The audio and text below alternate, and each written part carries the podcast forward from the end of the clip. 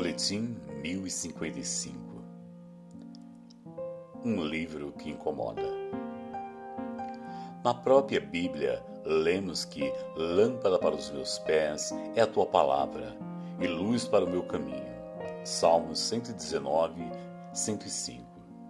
A exposição das tuas palavras dá luz e dá entendimento aos simples. Salmos 119, versículo 130. A Bíblia não é um livro comum. Ela é a própria palavra de Deus e, por ser palavra de Deus, ela tem um poder inenarrável, mesmo porque Jesus é a palavra. Ele é o Verbo que se fez carne e habitou entre nós. É incrível como esse livro incomoda ateus, comunistas, islâmicos e tantos outros segmentos. Durante todo o período da história da humanidade, muitos imperadores, reis, príncipes e autoridades se levantaram contra a palavra de Deus, queimando em praça pública, proibindo que fosse lida, ensinada, pregada e até perseguindo e matando quem fosse encontrado com um livro como esse, as Escrituras.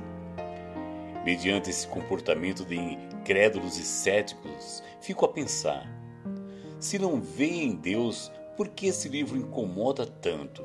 Se acreditam que Deus não existe e que esse livro não pode ser a palavra de Deus, por que proíbem e perseguem tanto esse livro? E mais, incomodam-se que outros, nem eles mesmos, leiam e creiam nessa palavra. Olhar para esse cenário só me leva a ter mais e mais convicção que realmente essa palavra tem poder e essa palavra é divinamente inspirada por Deus. Quando muitos insistem em dizer que ela é insuficiente, que precisa ser atualizada, somos testemunha de que essa palavra continua transformando vidas, famílias e até nações. E o mais incrível é que estudiosos passam quatro, cinco, sete anos estudando-a e não conseguem esgotar a riqueza do seu conhecimento e mistérios que são revelados somente pela direção do Espírito Santo. A implicância e a consequência imediata é que a gente passa a ter e crer num Cristo ilimitado em poder, soberania, majestade e glória. Uma das estratégias de Satanás, desde o jardim do Éden, foi distorcer a palavra de Deus. Não foi assim que Deus disse? O diabo sempre tentou colocar em dúvida, e quando não consegue colocá-lo em descrédito, então levanta pessoas para perseguir ou proibir essa palavra. Paulo já nos alerta através de sua carta em 2 Timóteo 4,3 acerca dos dias em que estamos vivendo porque virá tempo em que não suportarão a sã doutrina, mas tendo comichão nos ouvidos, amontoarão para si doutores conforme as suas próprias concupiscências, e desviarão os outros da verdade, voltando às fábulas. Muitos não suportam a palavra de Deus porque ela incomoda. Ela é viva e eficaz. Ela é mais penetrante do que qualquer espada de dois gumes. A última resistência que esse mundo enfrenta é a Igreja do Senhor Jesus Cristo, cheia do Espírito Santo, que se opõe contra tudo aquilo que se levanta contra Deus. A palavra de Deus é insuportável apenas para aqueles que não querem se submeter, se sujeitar e moldar o seu caráter, o seu estilo de vida, a sua forma de ser, a sua nova vida em Cristo, de acordo com o texto revelado.